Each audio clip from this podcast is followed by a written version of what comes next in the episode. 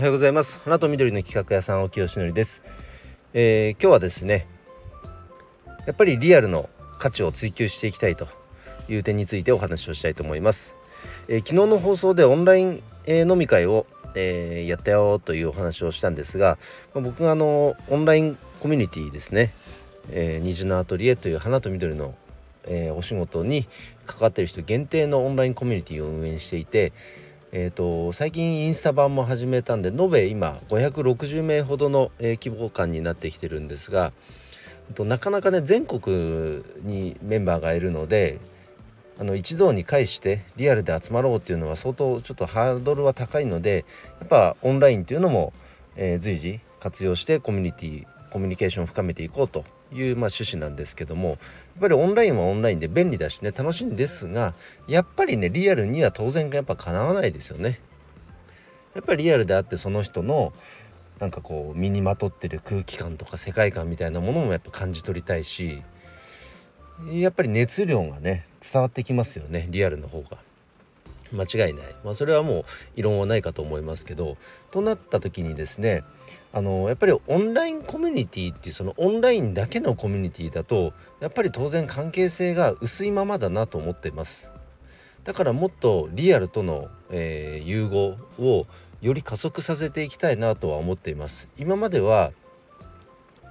なんか年に2回とかうーん多くても2回か。まあ、要は飲み会やってただけなんですよね。でそれはそれでもちろん楽しいんですけどもなんかそれだけの価値ではなくてもっと違う価値提供せっかくコミュニティなんですからなんかこうリアルで一緒にうんと何かを作っていくようなね場があったりとかなんか集まれる家があったりとかみんなでどっか視察行くとかそんな企画もなんか提供できたら楽しいのかなと思っています。で、まあ、例えばですけどもえーとまあ、うち僕が住んでる家はですね僕婿に入って青木になったんですが、まあ、小さいながらりんご農家やってるんですね。でただお父さんお母さんももう70手前なので、まあ、言っても多分あともう出荷したりできるのも長くて5年10年だろうとは言ってるんですね。でじゃあ僕らがそのまま受け継ぐかって言ったら、まあ、現実問題として難しいです僕ら農家っていうものをやってないのでねでもこの畑をどうやって生かすかっていうことはずっと考えていて近所のえっとまありんご農家さんとか、まあ、農家さんやってる方と共同でその運営をしていくっていうことは、まあ、一つの視野としてはあるんですけれども、まあ、それも一つの可能性に過ぎずでもこうやってせっかくコミュニティがあるのであればしかも花というね農作物ですよね要は。農産物ですよね。を扱う仕事をやってるのであればだったらなんかみんなで虹のアトリエっていうこのコミュニティでその虹のアトリエ農園みたいなの作ってねそこで作った、えー、お花。うんまあ簡単じゃないですよ。簡単じゃないですけどでも比較的、うん、生産しやすいもの。うんと例えばなんだろうな。スモークツリーとかはほったらかしでいいとかっていうので剪定だけすればいいとかって聞きますからどの程度できるか分かんないですけど思いっきりスモークツリー畑作ってそこでみんなで収穫体験するとかね。でえっ、ー、と野菜の畑はそれはそれで少しあるので、えー、それは一部残しておいてそっちの収穫もしてみんなでピザ作りするとか。であのうち建物が母屋とえっ、ー、と蔵土蔵が2棟あるので1棟はいずれはその事務所にしたいと思ってるんですけどもう1棟は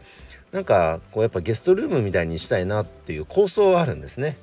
だからそうすれば、えー、畑仕事しに来てくれた皆さんがそのままね夜食事して泊まるっていう場所にもなるからなんかそんな場所が提供できたらあすごい楽しいだろうなとも思います。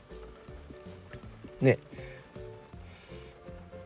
で他にもなんだろうなお花を使ったなんかあとはお酒作ったりとかなんかできそうなことはいろいろありますよね。でうちだけじゃ当然なくて他にもそうやって場所を提供してくれるメンバーがねコミュニティの中にいればいろんなとこに行く楽しみもできるしよりこう関係性が深まっていくかななんて思っています。なのでいずれにせよこのリアルの価値っていうのはもっともっと追求していきたいですね。でそれを楽しめる場がこの虹のアトリエっていうオンラインコミュニティだと。いう風な、えー、ところに、えー、していけたら嬉しいのかなといいのかなと思っていますのでまたこの辺はね、えー、進捗がありましたら報告させていただきたいと思います、え今日の時点ではまだ構想というかこんなことできたらいいなという妄想の段階の話なので、え何も進んでる話じゃありませんのでご了承ください、えということで今日の配信は以上で終わります。今日も一日頑張ろう。青木よしのりでした。バイバイ。